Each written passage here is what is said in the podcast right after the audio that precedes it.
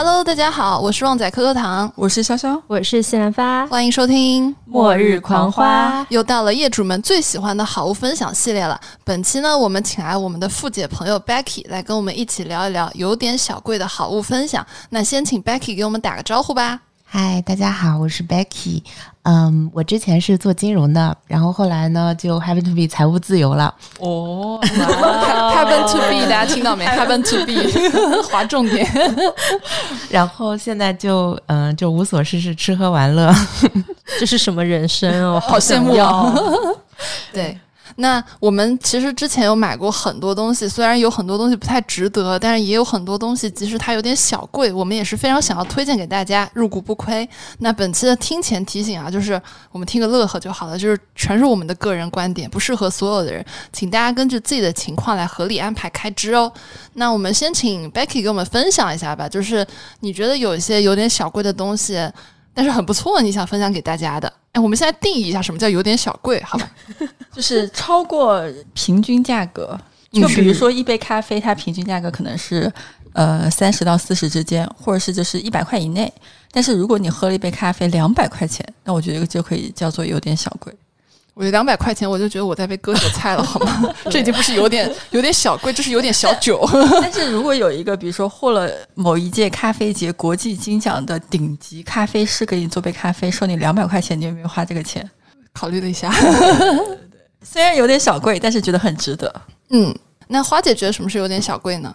我觉得就是超过一个普通人内心觉得一般的价位，其实都算有点小贵。嗯，就可能对我来说，一杯咖啡六十八就是已经有点小贵，它不用到两百。可以，那我觉得对我来说有点小贵，就是比如说你买单的时候，你会想一下，说我真的要花这个钱买这个东西吗？我觉得那个东西对我来说就是有点小贵。哦，对，其实有点小贵是一个偏主观的一个概念。对，是的，Becky，你来定义一下有点小贵是什么？哎，我觉得我刚才你们在说的时候，我也在想这个问题。我觉得有点小贵的东西是有的时候不经意间会让我觉得很有自信的东西。这个自信是什么？就是你看到别人没有，然后我有，然后那个自信吗？是的，是的，好害羞。这是可以说的吗？我也是这么想的，但是就说出来了，没有忍住。好的呀，那那你来分享一下你的有点小贵的好物分享。我前几天买了一个三星的电视嘛，呃，这次买的是那个 Serif，之前买的是 Frame，然后我觉得这两款都很棒，因为以前家里用那个 BNO 的嘛，那 BNO 还有电视啊，嗯，它可以这种打开来的，就像变形金刚一样这种打开来的。但是这次我就买了一个那个 Serif，就我特别不能忍的就是电视在一个客厅的中间，就是我理想中的客厅，它是一个合围式的，嗯，就是这边是沙发，那边是沙发，然后大家可以在一起说话的。然后电视就最好不要放在一个 C 位的位置，就是我心目中理想的客厅。但是现在大多数那种正常的电视的样子，它就呃，就是它必须得放在 C 位的，因为它没地方，要么就挂墙嘛。然后那个 Serif 它就可以斜着放在一个角落里这样子。它是可以移动的吗？它是立式的，就是四个杆子，就是四个角这样子。其实网上已经很红了。对我，我也是被小红书种草了好多，就是那个三星的一个画，就画屏电视还是什么？对，哎，那个是三星的吧？一个小的是吧？对对对。哦，那个是后来想有有那我没买角的那个，那个我也想买，但是我还没买。哦，我说的是那种正常的电视，然后呃，就是呃四个角的，然后立在那儿的。其实两年之前已经很红了。哦，我知道那个电视，就三星的那个，就它可以放一幅画在上面的那个，对吧？它有个屏保，就是你可以，它可以伪装成一幅画。嗯，感觉很多那种家居博主都会家里有这个电视。对对对，真的是很加分，因为把电视放在中间就是有点儿奇奇怪怪的。它还有一个系列是 Frame，我也超级推荐的，就是纽约那边曼哈顿有一个家居博主叫 Anna Page，因为那个 Frame 那个电视可以完全的贴在墙上面，然后它那个电视机盒是一根线拖出来，是一个外置的盒子，然后你可以放到把那个电视机盒放在柜子里面，然后那个就像一幅画一样挂在那儿，然后就完全伪装成一幅画，然后你甚至可以在那放一个古典的那种画框，雕花的那种画框，然后它就完全伪装成一幅古典的画。然后它又是个电视，我竟然被这句话种草了！天哪，好容易被种草一女的呀！就是你感觉放那儿，你就可以省一笔画钱，你知道吗？就是你可以不停的画。哦，你可以不停的换，你还可以就是挂一个 NFT 在上面。别人买 NFT 的方式是购买，我拥有 NFT 的方式是 Ctrl C Ctrl V。那我其实很好奇啊，就是因为我觉得电视出现在第一个，我会一个好奇的点就是现在谁还看电视啊？不是，我跟你的想法完全不太一样。就是我的第一个想法是，他一定先买了一个房。就是一般像我们这种租房的，我们不太可能就是先买小贵的东西从电视买起。懂了，懂了，懂了。但是我的点一直在于，我觉得我们家电视现在只用来做两个用途，一个是就是我拿来看 B 站，B 站那种视频。一个就是我连电视玩塞尔达就没了，然后我也不会看电视。哦，那你现在没有约会场景？你要是有约会场景，或者是家庭，就是跟老公啊、孩子啊在一起的场景，电视还是蛮有用的。那除了电视之外呢？Becky 还有什么好物推荐吗？就你们会买 Nespresso 吗？那个机器吗？我买的是德龙的。哦，我记得 Carol 家好像有一个。对，但是我那个很简单，我是胶囊咖啡机，对对，丢胶囊进。我想推荐的也是胶囊的，因为我前几天有个朋友问我，他说，呃，Nespresso 买哪个？然后我说，就其实大家都大差不差的，唯一一个那个 Pro 版本的，它开机预热特别快，只要三秒钟。三秒是不是被种草了？很很离谱。我每次等我那杯咖啡，我我觉得我要等它三十秒。它也是胶囊咖啡啦，但是它只要预热三秒，我就觉得这件事情很不一样。哎，那我问一个问题，它出现在有点小贵这里，那请问它的价格是？就预热三秒和那个预热三十秒是不同的价格。对，就跟买车一样，你发动机多少秒，多少秒就是多少钱的跑车。我觉得可能看到那个价格，我会觉得等二十七秒也不是一个问题。三三六。三六送一点那个胶囊哦哦，那那真的是有点小贵呢。我感觉还可以，就是因为咖啡就每天都能喝到，而且节省时间嘛，时间是最宝贵的。而且我那个咖啡机因为也是朋友送的嘛。然后我经常会按了之后，我就想我是应该等它三十秒，它没有启动，我一直在想这个问题，我就每天都要花可能三十秒去想这个问题。果然是女企业家，已经开始珍惜自己的三十秒时间了。你年纪大了以后会觉得三十秒非常宝贵啊！这是个黄段子，你们在说什么？我收回来，我感觉我听懂了，但我不知道是不是那个意思。不是的，来下一个。那 Becky 继续，你除了脆茶鸡之外，还有什么推荐呢？哎，我前几天在香港，因为我想多去去香港嘛，然后我就在香港租了一个很小的公寓，然后就鼓励自己多去。我第一次看到有人为了鼓励自己去香港，买了一个 租了租了租了。那我只能每天鼓励自己回家睡觉，所以给自己租了一个上海的房子。我觉得人不需要很奢侈的生活，这个我我的那，但是我觉得要拓宽自己的视野，就是要经常去不一样的地方住一住。这我也是听一个博主说的，一个 A B C 博主说的。他说：“你不是说去旅行，你就可以 get 到当地的生活啊，lifestyle 的。我觉得要多住一住，然后才能交到很深刻的交到那种朋友嘛。”啊，嗯，哎，那我在想，你这个还可以做那种二房东的生意。我没有这个力气。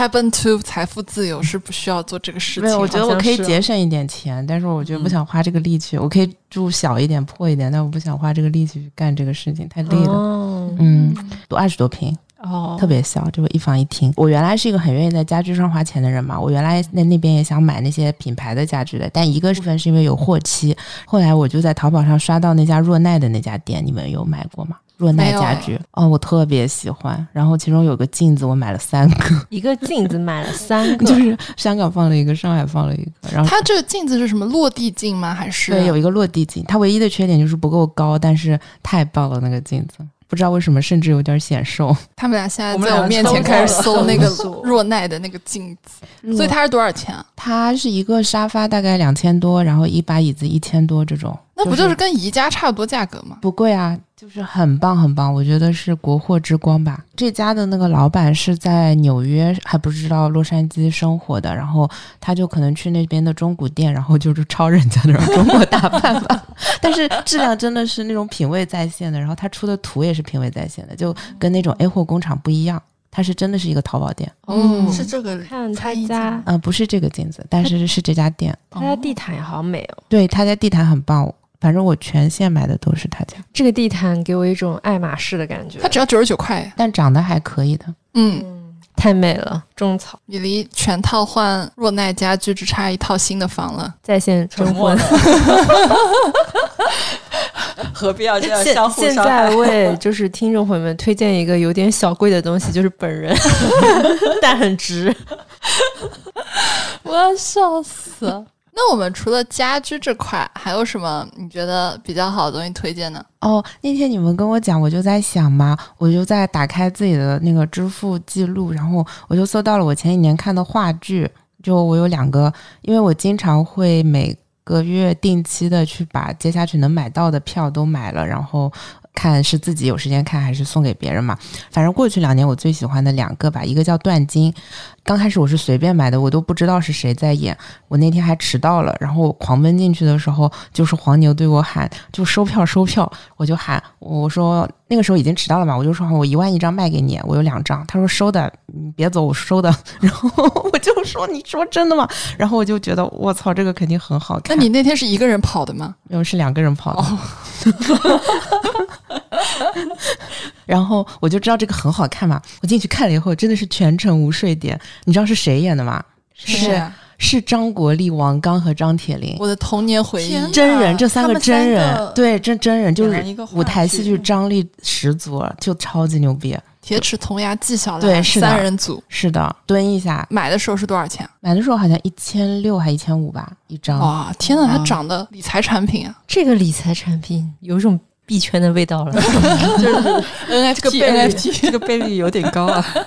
但是确实，现在张国立、王刚和张铁林感觉应该以后也不太会演同一部剧了。他们也不能话说的这么死。你知道吗？就是有一年我买那个周杰伦演唱会的门票，大家的说就黄牛的炒法就是说，哎，周杰伦当大之后可能就没有那么多时间来唱歌了呢，然后那年就特别贵，你知道吗？然而之后每年几乎都有开呢。谁叫周杰伦当了爸要赚奶粉钱？是的，是的，来讲讲你的健身和你的衣服这一趴。哦，健身，我今天想推一个好物，嗯就是我想到了，因为我我买了无数个瑜伽垫了。我今天在那个 Pure 做瑜伽的时候，我突然想到这个什么 Maduka 的那个瑜伽垫可以推，是叫 Maduka 吗？Maduka 我也不知道，青蛙垫因为我从来不练瑜伽。就是有一个叫青蛙垫。就是为它跟别人的区别是什么呢？它上面有个青蛙 logo 吗？哎，对对哎对，，那那我知道了，因为我去练普拉提的时候，我发现那些就是瑜伽垫上都是有一个青蛙 logo 的。啊，它跟别的垫的区别是什么？它好像就是质感好一点，厚一点。但是我是需要，因为质感很厚很舒服嘛，然后。但是我还是需要再垫一层的，垫一层我会垫那个土豪垫，所以我这两个我都呃很推荐，土豪店就是我搜的时候就搜“土豪店”几个字就可以吗？好像是吧？是土豪店听起来就是一个有点小贵的名字呢。没有没有，那个青蛙店比较贵，土豪店不贵。土豪店是一千一零四七，这个垫子为什么他要卖我一千块啊？我有点不懂。但是真的好用哎。我倒要看看那个青蛙垫有多贵我贵自。己在那个我在自己上那个普拉提那个私教课的时候，我用那个青蛙垫，我感觉它在地上的贴合度更好。就比如说我可能去其他的一些健身房，然后就随便拿了一张瑜伽垫的时候，我感觉那个瑜伽垫的边边会翘起来。哦，就同意。然后但是用那个青蛙垫的时候，我没有感觉到翘起来的这种感受。哦，是的，而且你在家平时卷起来，然后它也不太会翘起来。哎，为什么呢？好神奇啊！这就是它卖一千四，别人卖一百四的区别呀。我感觉就是它那种密度不一样，就是因为可能其他的瑜伽垫它的材质密度没有那么密，然后它这个材质可能密度更厚一点、更密一点，就是它的贴合度会更好一点。我感觉是这样子。我自己在家的瑜伽垫就是很简单的 Keep 啊，就是这种网上随便几十块钱乱买的，那我就感觉它它它会翘，没有那么平整。嗯，然后那个颜色的话，我超级推荐黑色的，因为我去观察了一下，现在不是很多稍微新潮小众一点的酒店都会给你配瑜伽垫嘛？是的，我觉得我们很喜欢，就是买的时候买的花里胡哨的。现在我所有跟运动有关的器械，我都尽量买黑色的。啊，为啥？是因为有因为我看很难洗掉不是不是，就是我觉得家里会很乱。哦。我觉得就是我看那些酒店，我就想不明白为什么酒店都用黑色的。后来我就觉得好像人家用黑色就是好看一点，放在家里。嗯我现在统一买粉色的，为什么你现在我刚开始也是这么做的。但是后来我觉得粉色是个坑，就是我后来觉得久了以后，觉得家里有点乱，因为有的东西你买不到粉色的，对对对然后你就开始买紫色的，然后对，哦，哦，原来是为了统一的协调性啊。对，嗯，因为比如说你买的乱的时候，有些粉它不是同一个颜色的粉，对，嗯，那我就是会安慰自己，这是多巴胺加装。哎，那你们还有什么健身好物可以在这一趴跟大家分享？听起来要开始延伸了。你来，健身的东西其实它是真的丰俭由人。第一个是办卡嘛，就刚刚 Becky 说他在那个 Pure 办卡，Pure 我想说他的卡其实是比较值得的，但是它跟那个每一家店的这个人数是稍微有点关系。比如说在上海的话。环贸 IMPM 那家店就是人爆炸多，就我第一次去的时候，我发现就是人多到像在下饺子，这么多人。对你可能去旁边一家威尔士都没有这么多人，然后你发现人巨多，但是里面的网红含量也很多。如果你是一个完全可以接受得了雌竞跟雄竞，以及一堆就是身材巨好。以及一堆根本不练在那拍照的人充斥在你的周围，密密麻麻的话，你就是可以去 Pure，因为它的服务什么都挺好的。而且因为我之前以前在健身行业工作过嘛，他们其实在市场品牌的合作上非常严格，他们不会轻易跟一些野鸡的新消费牌子合作。就是你看到 Pure，它有自己的果汁，然后自己的那个食品的那条线，就他们是不会轻易的选择一些就是吃进去的东西去为。合作啊，或者是收费做一些商务上的事情，他们都还是保持很天然的自己的产出。第二个是，我觉得 Carol 可以分享一下普拉提。对我最近花了很多钱在普拉提上，因为我大概五月初的时候就想着我要开始健身了，我要开始健身了，就是被现在发觉的。我没有真的吗？他他其实从三月就开始卷我们了，你到五月才反应过来看。了两个月，啊，我以为你说真的吗？我明明是我什么都没有干。因为我有两个目的，一个我之前一直想要做的事情就是早起，就是因为我之前的那个作息很不健康，我可能就是两三点才睡，然后我可能十点十一点才起来，哪怕我是一个要炒股的人，但是我十一点起来也就会错过很多东西，然后我就想说我一定要早起，然后我就在我们家大概步行，呃，也在环贸附近步行大概十分钟的一个地方办了那个普拉提的私教课。然后我跟教练约的时间是早上八点练普拉提，那你几点睡呢？我两三点两三点睡，但是我就是想了，哇，那么贵的私教课我不能 我不能浪费，然后我就逼着自己七点半起来。对，天呐，但是我觉得它是可以反向去调整你作息的，就比如说我那一天。呃，七点半起来了，八点的练了普拉提，然后九点回到家，然后我九点半我还是可以看我的。对，你知道吗？我刚刚就在想，以我对 Carol 的了解，他八点半上课的原因是因为一个小时他还有时间回到家，刚好赶上那天股票开盘。发现做一个事情，你可以达到很多个目的。第一，早起作息调整过来了；第二，我不会就是睡过了，你不会错过那天的开盘。对我不会，就是我不会睡过。然后第三的话，就是你早起的时候，你其实你会觉得今天做了一个很有成就感的事情，就是你早上起来练了一个普拉提，然后你会觉得你。自己对自己这一天都是满意的，因为你觉得你做了一个很好很棒的一个事情，然后你不会觉得说我自己又偷懒了一天啊，怎么怎么样的。我想说，那我就花一个私教课的钱，我可以达到这么多目的，那肯定要做。对，所以它为什么会放在有点小贵这里？很贵，因为我几乎每天都去。多少钱一节？它是我买了，我我买了三十节的课，我忘了多少钱，大概区间是在七百块钱上下一节。其实如果按照我以前的习惯，我可能一周去两次，最近就是每天都去，所以我觉得可能对于一个正常可能上班族的收入来说，每天都花七百块钱去练一节私教课，还算是有一点小贵的。嗯。但是我觉得这个习惯的养成很好，对，而且我自己练普拉提的时候，我练了大概一个月时间，我就发现，因为它是矫正自己的体态。体态的，它一个矫正体态，第二看它其实是可以帮助你恢复你的脊椎的弯曲度。就是我练普拉提的时候，那教练就跟我讲说，就因为我之前为什么要练普拉提，是因为我核心不太稳定，就我我核心很弱，我不能练那种仰卧起坐啊那些练核心的、练腰腹的这个。其实我最初的初衷是我要减肚子，然后减肚子发现我下一步是因为我练不了那些减腹部、减肚子的那些动作，因为我就是会借力，我会代偿，用脖子和背的力去代偿。然后最后再一步，我就发现是因为脊柱它中间有一节是直的，它的弯。曲度不够，所以我没有办法用弯曲度，比如说练那种仰卧起坐或者呃收腹的那个动作，就是你会发现，其实你做不了上一个事情，是因为你这个事情没有呃做到位。然后我就花了大概二十节课时长，就专门练我那个脊柱的弯曲度，因为你的背的那个脊柱的，当你是直的时候，你这是个直板的。你不能这样弯曲，但是如果你的弯曲度 OK 的话，你是可以就是练腹部的。嗯，我被种草了，这个我立马就。然后我就真的就是感受到了我那个脊柱弯曲度的一个恢复，就是我可以感受到，比如说我第一天去的时候，我有个动作是练不了的，就比如说我的腿和我的头和背，就是当你这样子弯缩的时候，你就是需要去维持你的那个腹部的肌肉嘛，然后核心的那个，就第一天我做不了这个动作，然后大概到第十节和第二十。节时候我就可以做这个动作了，然后你就可以感受到你每天你可以多做一点，多做一点。哇哦！我突然被种草了，这个是可以的。是的，鼓励大家多健身。对，健身这块大家还有什么要补充的吗？那我可以来一个系统的，你来。其实家用的一些小器械，大家就很便宜，大家上淘宝搜就可以搜到很贵的，也可以搜到很便宜的。但其实便宜的基本上能用就行。特别是放在家里的东西，然后放在家里，我唯一推荐比较贵一点的小贵的东西，就是电子器械产品。就之前我接过 Keep 的单车广告，我也接过跑步机广告，然后接过那个 Feature 的魔镜的广告，但是我最后自己掏钱买了一个一万多的椭圆机。哦，你之前说过你收到货了，对吧？对对对，就那个椭圆机，就是大家如果有关注我的极客的话，可能会看到我晒，就真的它太好看了，非常貌美。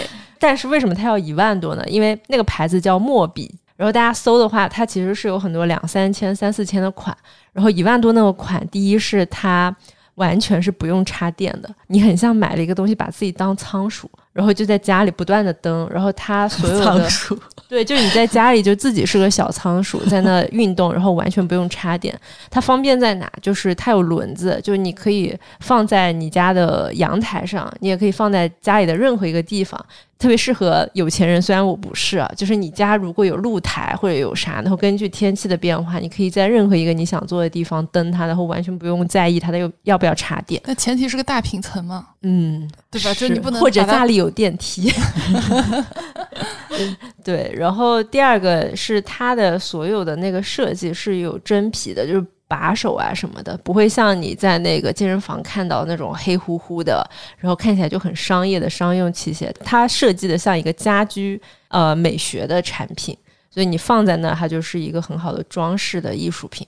这个是比较推荐。然后其实大家不用不用买这么贵的，只是我当时比较想当仓鼠。就为什么推荐椭圆机呢？是因为其他的器械它最后都会沦为一个挂衣服的工具，椭圆机也可以啊。椭圆机，我讲句实话，椭圆机它是我测试下来最不容易的，因为它不会那么 push，就你在上面看剧都是可以的，你轻轻松松，对吧？单车是以坐久了屁股会疼，然后跑步机就完全是懒人是不可能站上去的，就这么简单。Feature 的镜子，我楼上我有个朋友，他有俩。因为他是 feature 大使，然后就问你多久没打开这个镜子？他说半年，这是可以说的吗？对，这是可以说的，因为他现在已经不是了。半年没有打开，你已经被自动剔除了这个大使。对，然后这个就是比较贵的吧。其实健身大部分东西都不用什么钱，就健身几乎就是一个很免费的事情。然后再推荐一个相对来说有点贵，就是网球这个运动。就这个运动确实是你在学网球的时候，它热量消耗非常大。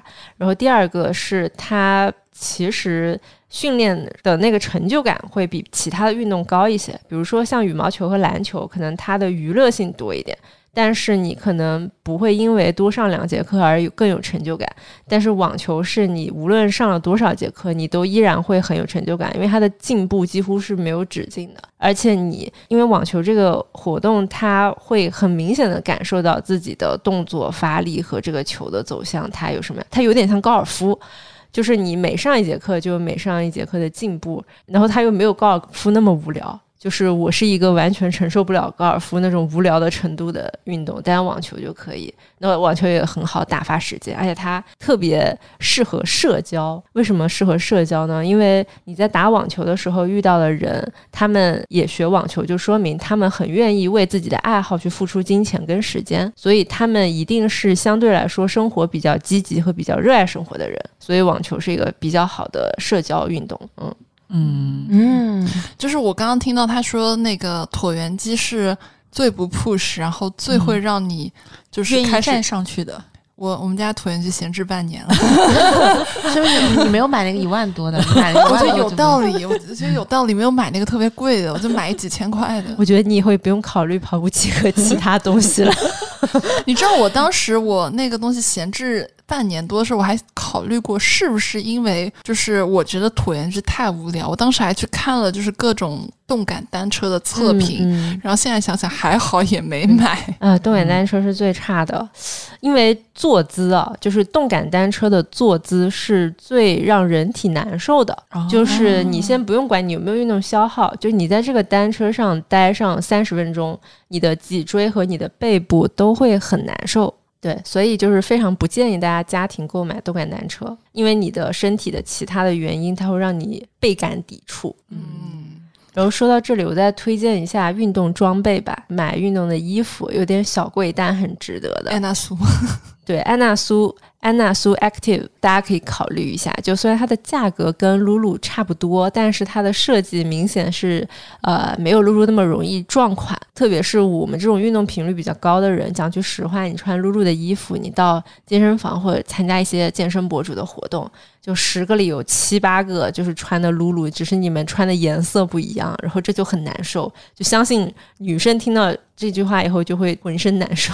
就你们穿款式都一样，但安娜苏它的款式设计其实也比较新颖嘛。然后鞋子的话，我非常推荐 Allbirds，就是全是鸟。但 Allbirds 前几年他们其实有一个就是 marketing 的一个策略是，呃，绝对不打折。对，但今年完全破除了这一个，估计是电商压力太大，他们现在都已经开始打五折了。但是线下线下几乎还是不打折，但线上的这个商品它几乎是不全的。就像我，我买了他们家四次纯白色的桉树的跑鞋，就是你想一下，买同一款，然后同一个颜色，我能连买四次，是因为我只买纯白色。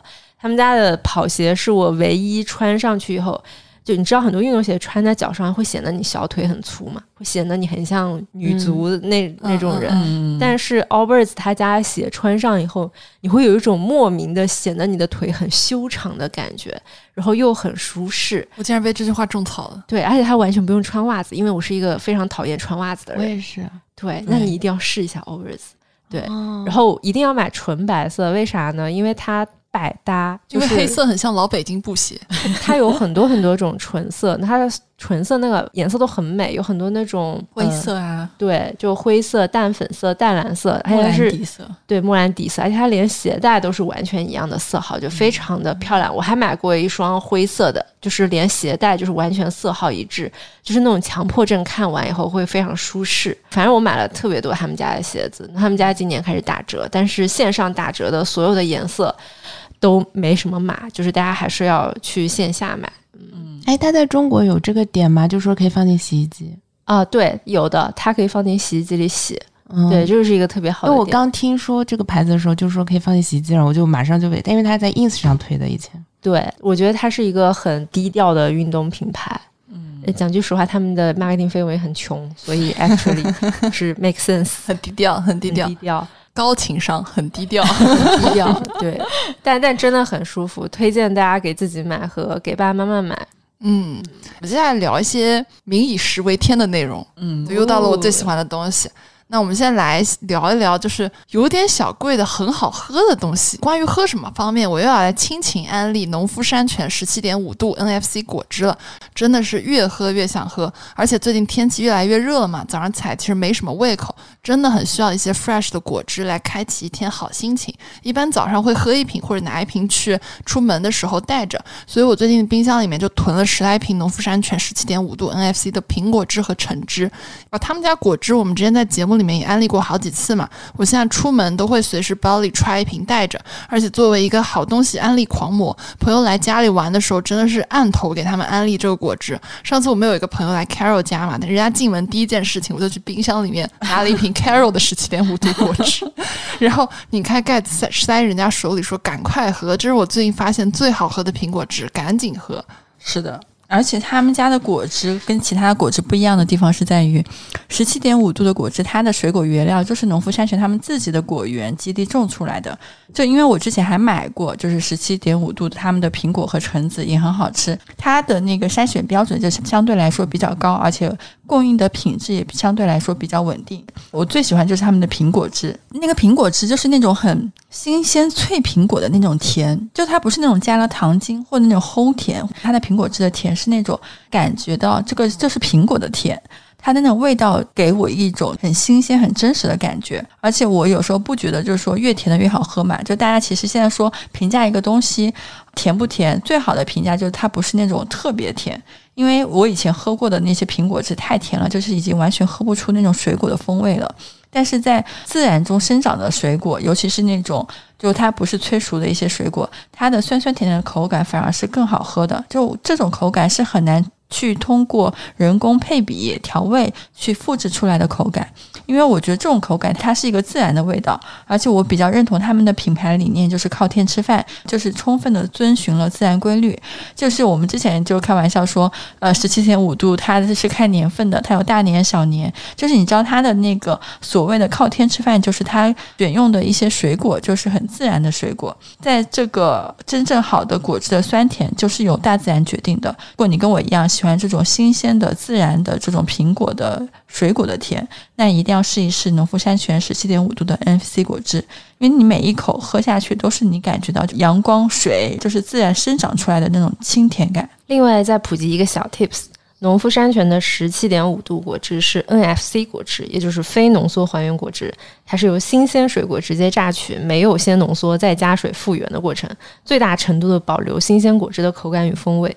你仔细看它配料表，就是一定是不加水、不加糖、不加任何添加剂的。最近农夫山泉十七点五度 NFC 果汁在京东其实是有优惠的，大家可以去看，三百三十毫升四瓶的礼盒，京东价五十九块钱，一件九折。领取品牌会员专享券还能享受满一百六十九减三十五，相当于买三件单价到手价四十二块六。另外，在世纪联华、盒马、永旺、Olay 等线下超市，你也可以买到哦。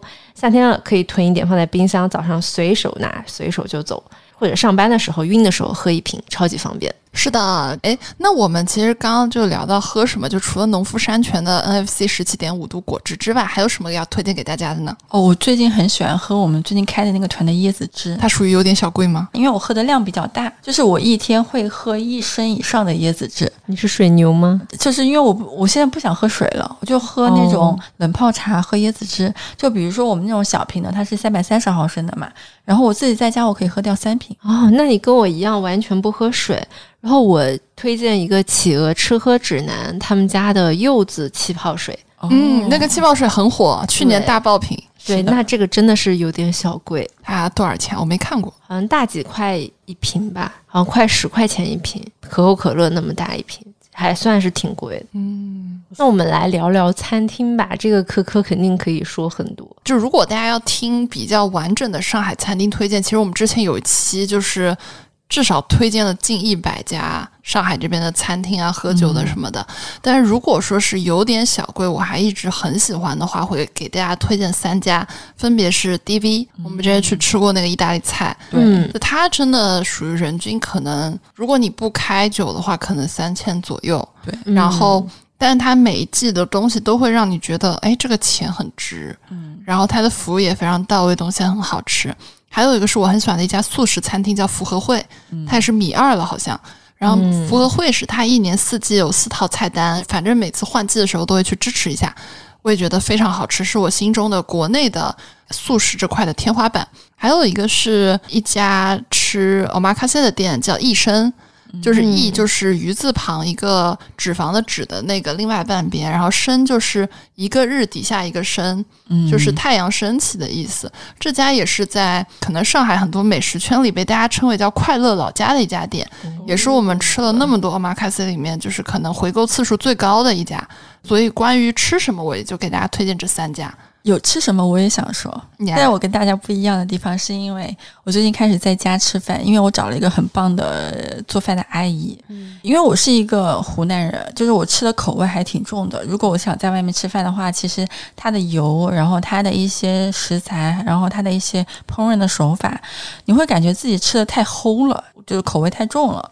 然后，因为我这个阿姨她就是做饭做的特别好吃，而且她做饭她不是那种传统做家常菜，就你给他一个菜谱，他看一眼他就会了。嗯然后我就会去小红书上搜很多减脂菜谱给他看。他比如说他昨天帮我做了那个西兰花加牛排，就是，就你会发现，就他做出来的那个西兰花都很好吃，西兰花都很好吃。我的目标就是改变全极客的人叫西兰花的方式。我昨天吃那个他给我做的那个西兰呃花和牛排的时候，我觉得那个西兰花都很好吃。我会跟他说，就是要少盐或少油，然后不要放什么东西，他都会做到。然后可能一些比较。呃，偏西餐的一些减脂餐，就比如说你要煎个虾，煎个是什么汤，然后煮个汤什么之类的，然后你放一些蘑菇啊那些东西，它可能有一点偏中式加西式的那种调和在一起的减脂餐。只要你在小红书上搜到一些菜谱给他，他就可以立马做出来，就我觉得很方便。而且我觉得，就是我大概吃了大概三周之后，我感觉我就是。我有一天早上看到了我自己马甲线，我就觉得很神奇，因为我有三年没有见过它。有没有可能也是普拉提的功效？也有可能，就是我觉得我现在每天幸福的来源就在于早上早起去做普拉提，然后中午和晚上有阿姨做饭，就做那种很吃起来会很轻盈的减脂餐。羡慕了！我现在约别人就是说都会，如果硬要约的话，我说你来我家吃饭吗？我有个阿姨很棒。听起来好贵气，来我家吃饭吧。我家阿姨会做小红书网红而且而且很很好笑。就是我上次发了那个极客之后，然后有朋友就问我：“你这阿姨哪找的？”我说：“我宁愿把我就是约会对象的微信推给你，我也不会把我阿姨的微信推给你。绝不能共享一个阿姨。是的，就是她的时间只能属于我。”你还记得我们有个好朋友 C 姐吗？他们家的阿姨是跟法老一个阿姨，就那个 rapper 法老，对对，还有一个 S N，对对对对对，还跟一个女团一样。现在阿姨界也这么卷吗？就就反正上次他们说了，我就觉得很神奇。是一个明星的阿姨。哎，我记得你上次有跟我们讲过，就是你培训了你们家阿姨。啊，你分享一下呗。我给你分享我每天的那个 daily schedule 吧。我早上就是他七点半，他可能之前先去买菜吧，然后他帮我按醒，他给我就是洗把脸，然后贴个面膜，然后就给我按身体和腿。哦。嗯，然后按到八点半，然后他去做饭，做一个小时饭，然后我九点半吃饭，因为我一天吃两顿的，嗯，然后晚饭我就在外面吃，然后他白天就是打扫一下家里，帮我搞一下那些衣服，因为我觉得衣服这个是个难点，不就不是所有阿姨都会的，对的，对的。然后他还有额外的技能点，就是他帮我搞一些那出纳，因为我有一个额外的小公司，然后他帮我进进出出的那些账是他在管。然后他还能做财务，对，他就考了一个初级财务证，然后他考出了，然后我请他吃了个饭，然后他还做那个文秘嘛，但文秘这个事儿不是大多数人都做不好，秘书这个事儿，然后就帮我文件入档，然后出档这个事儿，其实你在公司里找一个还真不如培训阿姨做，就把所有那些文件都放在备份啊，然后先放云盘，然后在下面备份，然后去寄快递什么的，就是我们家快递。就跟快递有关的东西，基本上都不用我过手。我觉得这钱花的好值。我觉得这这真的就是养了一个心腹，真的秘书，真的，这就是那个《甄嬛传》里的翠果。这个真的是那种看黑帮电影，就是那种跟着这种少爷，就是管家，管家管了几十年。和龙傲天。真的就是，我觉得这个要非常强的信任感。就你的那些文件和一些很私密的账面啊什么的，确实不是你招一个员工你会放心给他看的。对的。哦，我个人的账还我自己在管，就是一个小公司的账，不是那种 sensitive 的账。但是他的确大概会看我那些文件了，但这没办法。就你要的确要牺牲一部分隐私的，是的，是的，嗯，而且我在想，以后如果就是备孕生小孩的话，他还可以管那些月嫂，就是他可以当管家嘛，就是管家不是你 day one 就可以招来的一个角色，对对对对。哦，这个说到管家，我就想到我有个朋友，就是他们家。在北京有一个比较大的房子吧，然后他就有天跟我说，他说我们家管家，我才发现他是同济大学毕业。我说，我说你们家管家是同济大学毕业，我就想想想想了想自己微薄的学历，我说我可能连应聘管家都应聘不上。比较夸张啊，就当然不是每个人都需要一个管家。哎，那我们其实就是刚刚都聊到，就是阿姨这一块。其实我在想说，有很多有点小贵的服务，嗯，其实是可以给大家安利一点的。就我这边会想给大家安利一个，嗯，两个方面吧。一个是就是看牙的时候一定要选择私人的牙医诊所，因为本身看牙就是一件很痛苦的事情了。公立医院的那种环境会让我痛苦加倍，强烈推荐。举手，因为我我之前就是在疫情最痛苦的那段时间，我就是在家会看的牙。我讲句实话，这是我这辈子看牙最舒适的一个阶段。我甚至在牙医的床上睡着了。你是做洗牙还是拔牙？做根管哦，就是传说中最痛的治疗，我居然睡着了。因为那个医生他是。一个主任吧，然后我第一次看到有牙医的医生会把我这个年纪快三十的年纪的人像对待小孩一样，他会说不要紧张哦，不要紧张哦。不要紧张哦，来不痛的啊！别紧张，别紧张，想点开心的事，就是一直在很耐心的去引导一个成年人的情绪。然后旁边还有两个护士，就是他们随时随地在照顾你，看一下你是不是有流汗了，你是不是想喝水，你的脸上有没有水渍要擦，就是那种皇帝级别的照顾，但确实价格也很皇帝。你你做一个根管大概多少钱？三万。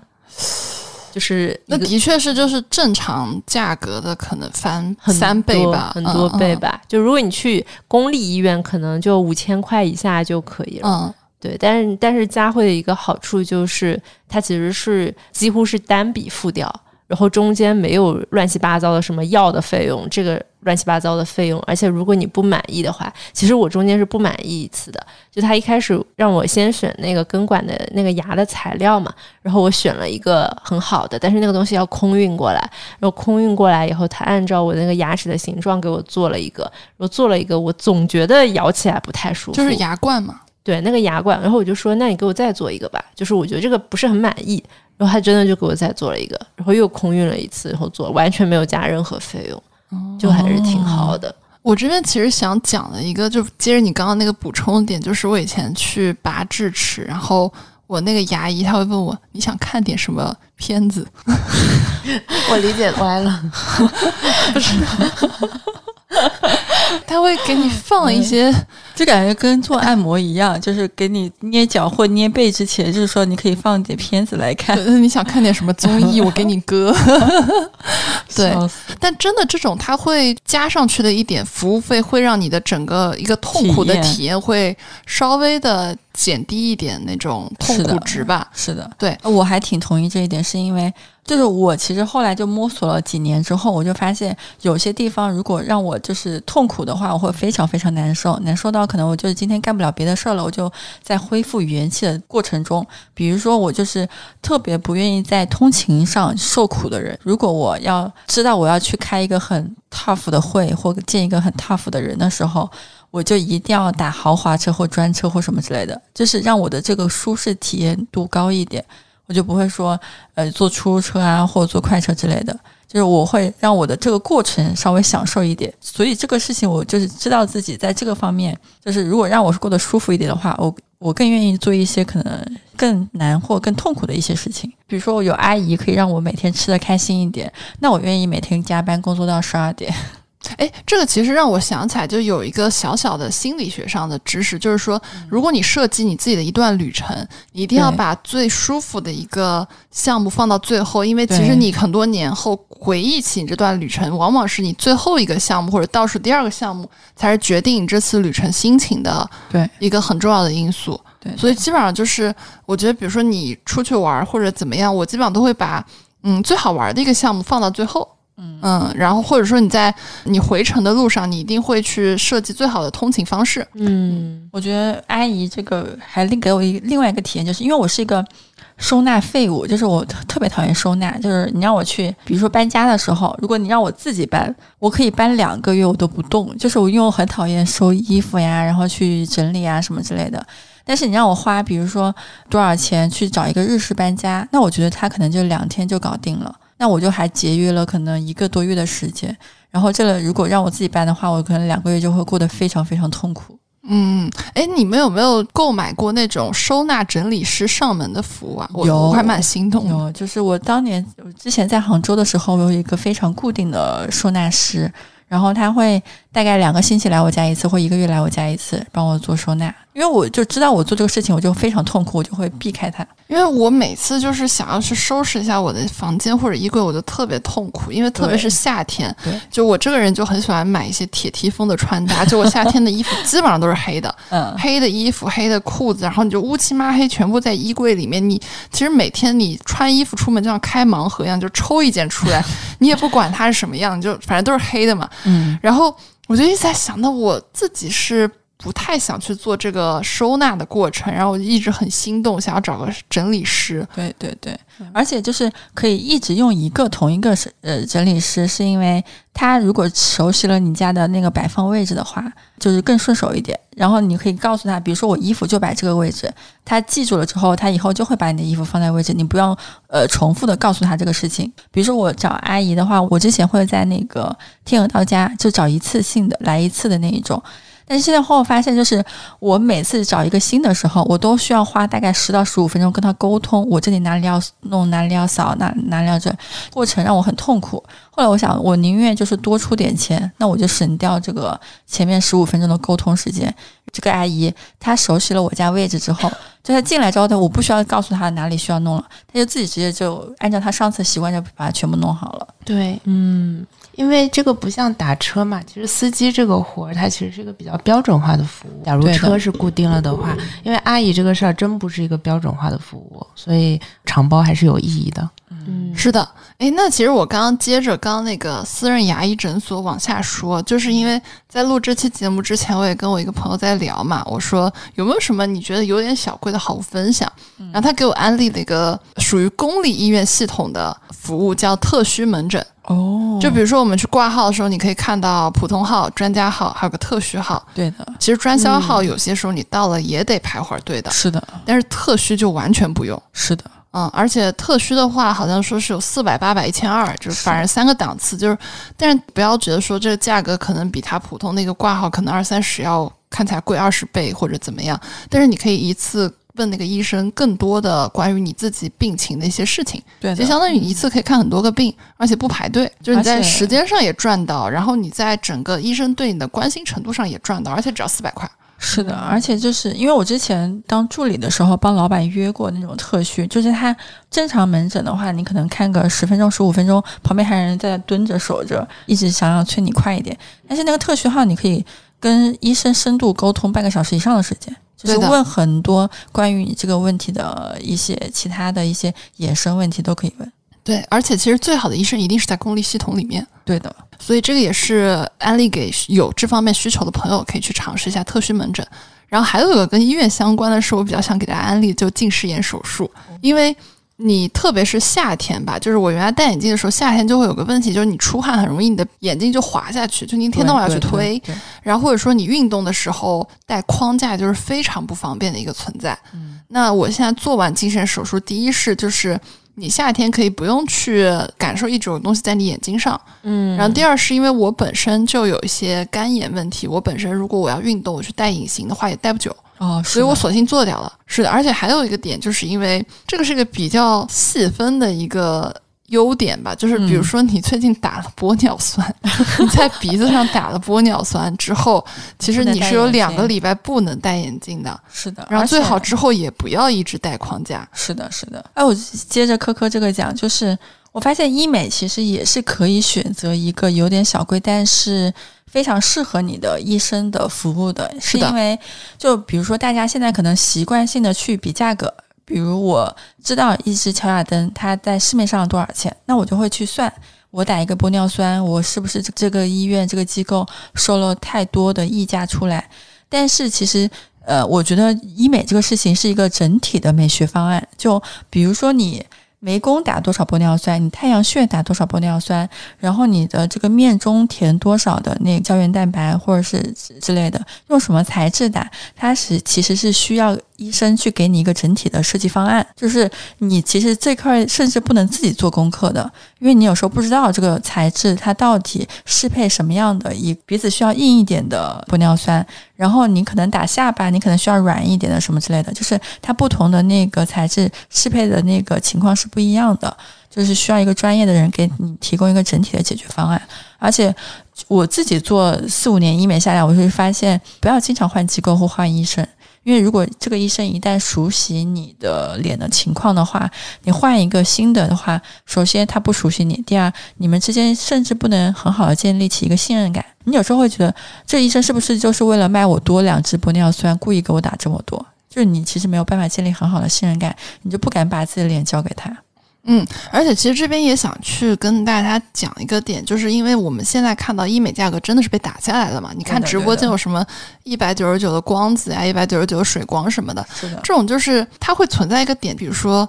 我们身边有很多朋友，他说买了这个东西去了以后，结果让他干等三小时。是的，而且我听过很夸张的情况，就是就很多医院他是为了引流产品，就是他做这个服务其实不赚钱的。那他如果帮做这个产品服务不赚钱的话，他就会把你这个排队的时间往后挪，他会优先接待他赚钱的顾客。就是经常之前那些呃很便宜的产品就会出现在我敷了麻药在那等了一个小时，然后我麻药过敏了。嗯，会有这种情况。如果要买一个那种定制服务的话，可能还是优先考虑到自己就是享受的服务。嗯，我觉得还是不要为了就是眼前的便宜吧，因为这种一九九你过去，他肯定会让你花，就一直要给你加单嘛。就我有血泪教训，就我在那等了一个多小时，然后然后你就不做了，我就不做了，我就回家了。就等了大概到第四十分钟的时候，我不能在这等下去了，我要走。所以我觉得还不如一开始不要花这个钱。哎，这个这有点像我一会儿想跟大家分享的一个观点。就比如说有些东西你是每天都要接触的，对，那它可以有点贵，就是或者说特别贵也没问题，因为你每天都要用。然后特别是比如说举个例子，像很多电子设备啊，跟健康有关的呀，就比如说人体工学椅啊，或者说升降桌什么的，就它一般都会有什么低配、中配、高配或者顶配嘛。是的，这种你每天都要用的时候，直接顶配到底。因为你低配用着用着，你就会想说，我要不要去换一个？对对对对。然后我觉得床垫也是，我觉得我现在生活的重心就是睡觉。我会很在意我自己是不是每天能够精力充沛，至少八到十个小时以上。如果我今天不没有办法维持我精力充沛八到十个小时以上的工作时间的话，我会觉得今天就有点浪费时间。然后为了保证我这个精力充沛的工作时间，我就要保证我睡眠，保证我饮食，然后保证我的运动。对。所以有什么床垫推荐吗？Unisleep，哎，他们家真的很好睡，很好睡，很好睡，因为它是模块床具。对，就作为一个整整套设备都是 Unisleep 的人，就是他们家床垫有个很好的点，就是我很喜欢，就是背越式，你知道吧？就不是运动会上有那种背越式横杆，然后你趴一下到一个垫子上嘛。嗯，我很喜欢用这种式姿势，然后躺上我的床。哇哦！就如果你的床垫它的。回弹力啊，它支撑力不够的话，会被压垮吧？有可能哦。但但是 Unisleep 那个可以，它可以支撑我每天这样一个背月式的方式躺上我的床，所以就还蛮开心的。我自己用可能就是比较大众一点，就我很痛苦的一点，就是因为我在租房嘛，就是我每换房子的时候，我把我床垫背着走，我就很痛苦。但是我想，就是因为租房至少也是一年起步嘛，然后的话，你为了一年的好，就睡一个好觉。背个床垫走也就算了，就是大不了请个搬家公司帮你搬一下。对，嗯，这块 Becky 有什么补充吗？哦，我有我梦想中的床垫，我现在海思腾吗？我想买海思腾，或者是那个锦仓文化楼上那个英国的那个牌子，就是上面有莫奈的画的那个。这个是床垫上有莫奈的画，就是它那个床背板是那个莫奈的画。哦，那就是那个床是吧？嗯，那个床加床垫，就是这个是我那个 wish list 里面的床垫。然后好心人可以送我一个。好心人送四个吧，好心人听到了吗？也不知道有哪个好心人 听到了呢。嗯，但是我是个人喜欢睡比较硬的床的。哦，啊，我买我现在睡的是 C 里最硬的那一款啊，那我不行，我就是那种喜欢软软的。你喜欢背月式上床？对，就硬硬的床不能支撑我那个背月式上床。哦，它就是啪，就是是摔在床上，如果太硬的话，对对对对，会很疼。哦，我喜欢支撑感很强的。通常支撑感很强，都很便宜。对，就是那种硬的嘛。对对对，越软然后越有支撑感就越贵。哦，枕头有一个那个 Temple 是吗？嗯，叫泰叫什么？天泰普洱还是天普尔？对，那个还蛮好的。你是不是喜欢也睡硬的枕头呀？嗯，我喜欢各种各样的枕头，因为我觉得每天晚上想睡的枕头是不一样的，所以 就是我会买四个枕头，然后每天宠爱他们，看看要宠爱谁吧。我有点心思都打开了。就是每天模模拟那个酒店那个环境，打电话给前台说，我今天要一个什么枕头，然后给我换一下。哦，对对对，我的思路就是来自于那个，我有一次住忘记哪个了，好像 Bulgari 吧，然后我就他会有个枕头菜单，对吧？对的对的。然后开始，然后我觉得，哎，我家里也可以搞四个不一样的嘛。哦，哎，我发现你有点像把自己的家往酒店系那个方向设计的感觉，因为你刚刚提到说，你买那个黑色的瑜伽垫是为了让它看起来。跟家里的其他东西更协调，更像酒店一点哦。对我经常会酒店 check out 的，人家不是 check in 的时候录一个 vlog 嘛，我会 check out 的时候录一个 vlog。然后会发给我设计师哦，我有一个自己的，就是那种长期的，我每个月会跟他喝咖啡吃饭的设计师。他帮你设计什么呢？就是我没有项目的时候，我平时当然有一些 ongoing 的项目让他给我做，但是我就算没有的时候，我也要跟他吃饭，然后我也付他钱的每年。呃，图啥？就是互相交流 idea，就是让他给我 feed 装修的知识。哎，那我想问一下，你自己装过几套房了？办公室什么都算上吗？三到四吧，夯不啷当的，因为办公室比较多。嗯，这算一种知识付费吗？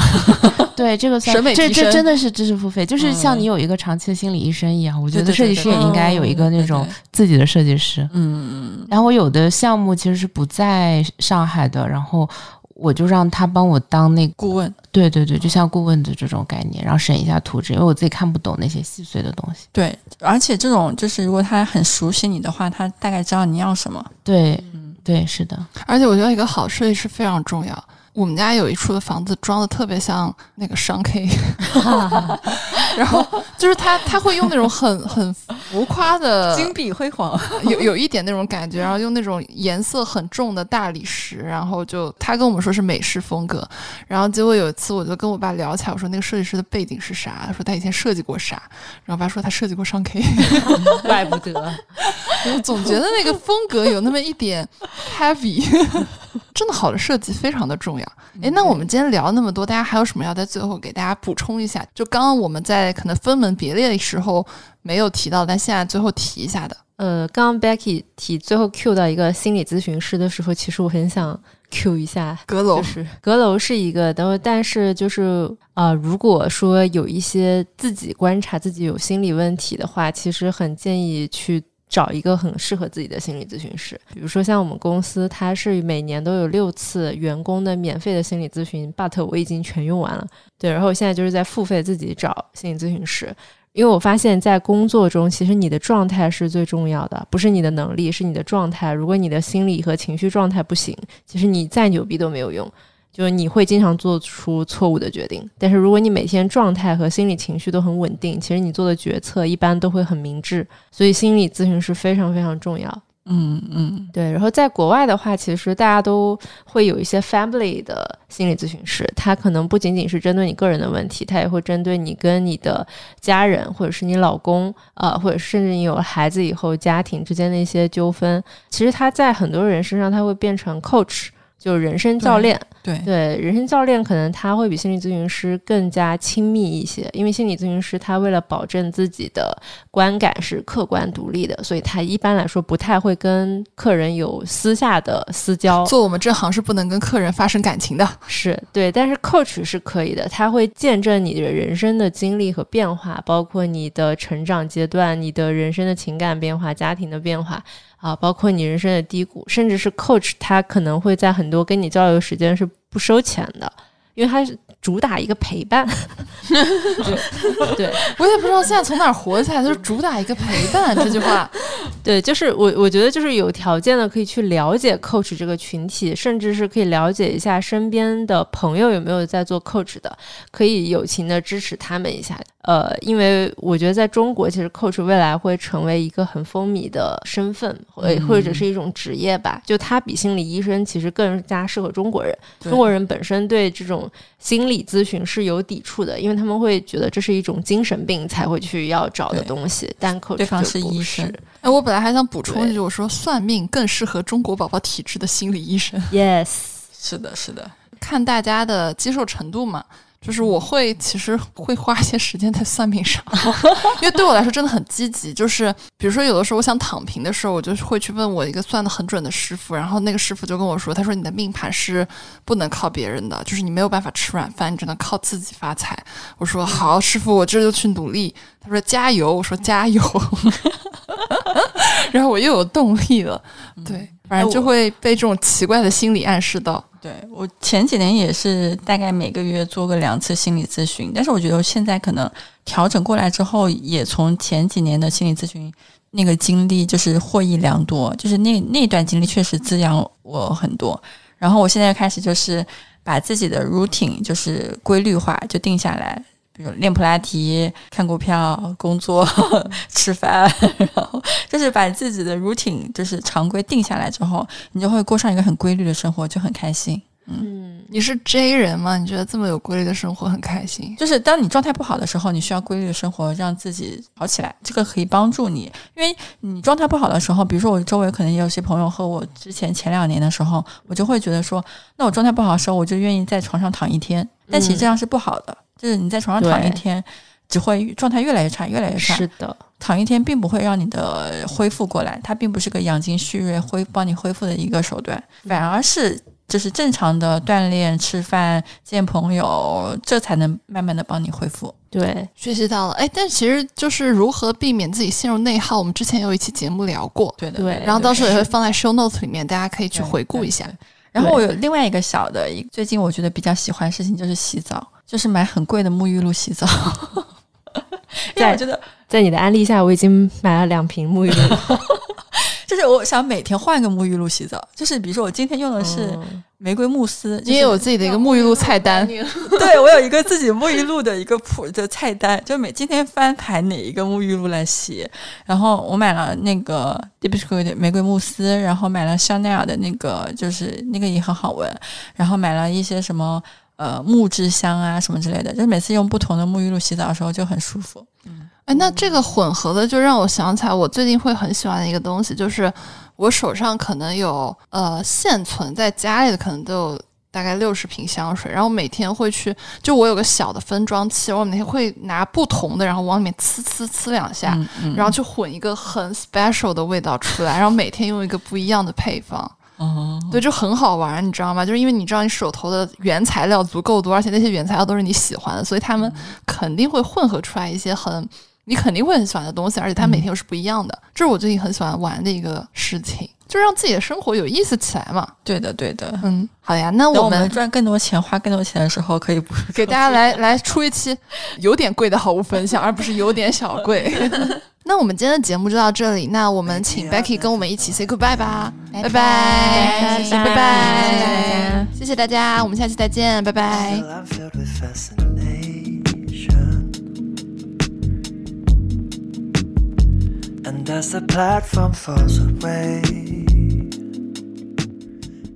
感谢收听到这里，本节目由内容最好玩的播客厂牌宇宙电波出品，希望成为您居家、旅行、通勤、睡觉时的好心情、好伴侣。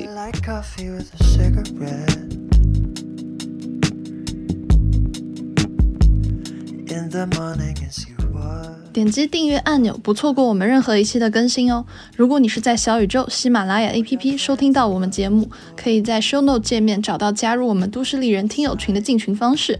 如果你是通过苹果播客或其他平台，可以添加微信号“旺仔颗颗糖”即可加入群聊。我们在群里等你，一起快乐吐槽，一起买买买哦。